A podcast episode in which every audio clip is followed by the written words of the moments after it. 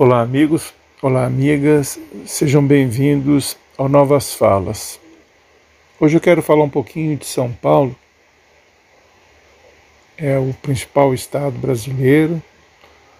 Para quem não conhece, é uma cidade super populosa e a mais desenvolvida da América Latina. É uma cidade grande. E ela tem um prefeito que chama-se Ricardo Nunes. Ele sucedeu o prefeito eleito, Bruno Covas, que infelizmente faleceu jovem. O prefeito Ricardo Nunes, um ilustre desconhecido, assumiu o mandato. Olha, a cidade está abandonada, literalmente abandonada.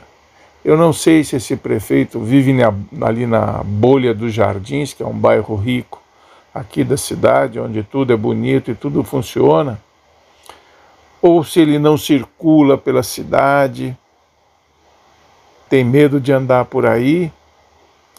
Se ele não faz nada disso, então ele devia acordar cedo e assistir o Bom Dia São Paulo, o telejornal da Globo, logo cedo, Bom Dia São Paulo, que ele vai ver como essa cidade está literalmente largada.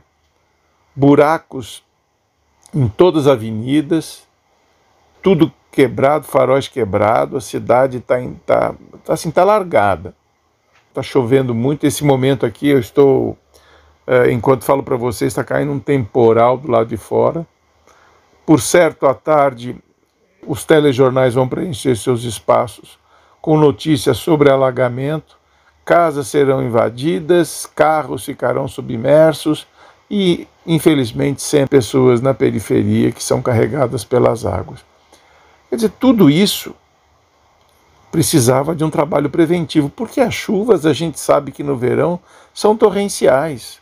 E com a mudança climática, infelizmente, elas têm sido muito mais agressivas e devastadoras. Então não há um, um trabalho de antecipação, um trabalho preventivo. Vai vir, o verão está aí, vai chegar, então Vamos verificar as árvores, porque caem muitas árvores durante as tempestades. Né? E não é por causa da força do vento, é porque elas estão carcomidas por cupins, então não existe um trabalho preventivo para isso.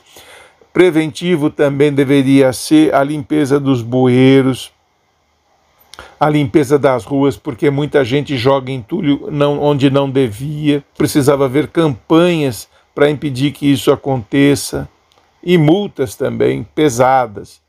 Limpeza dos bueiros, uma coisa que deve ser constante. Então, são eh, atividades de gerenciamento da cidade. Você sabe onde estão os pontos sensíveis. Então, você sabe, olha, vem o verão, então essas coisas vão, vão simplesmente se agravar. Então, você se antecipa e impede que eles se manifestem durante esse período. Não é difícil. Não é difícil.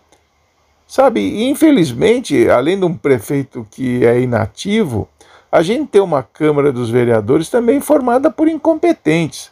A política, ela é importante, ela é necessária numa democracia, mas é preciso saber eleger os vereadores. Tem cara ali com 20, 30 anos de vereança que nunca fez nada. Os caras ficam dando nome de rua em vez de apresentar projetos para creches, para gerar empregos no município, para preservar é, a cidade, impedir que essas coisas aconteçam. Felizmente, a gente tem algavelas que estão simplesmente, simplesmente abandonadas. Elas precisam de, de apoio, sabe, de levar esgoto, levar escola, postos de saúde próximos às comunidades. E isso cumpre é um papel que cumpre ao prefeito e ao vereador. Mas ninguém faz absolutamente nada. Eu espero que este senhor, antes do mandato, faça alguma coisa, minimamente, que pelo menos assista o telejornal de manhã, ande pela rua e converse com os munícipes, para saber a realidade da cidade que ele dirige, porque eu acho que ele está fora de sintonia. Literalmente fora. Ou vive numa bolha onde tudo é bonito e maravilhoso a cidade que ele dirige, que eu nasci aqui, vivo aqui, adoro esse lugar. Olha, não está nada bem, não. É uma cidade que está doente.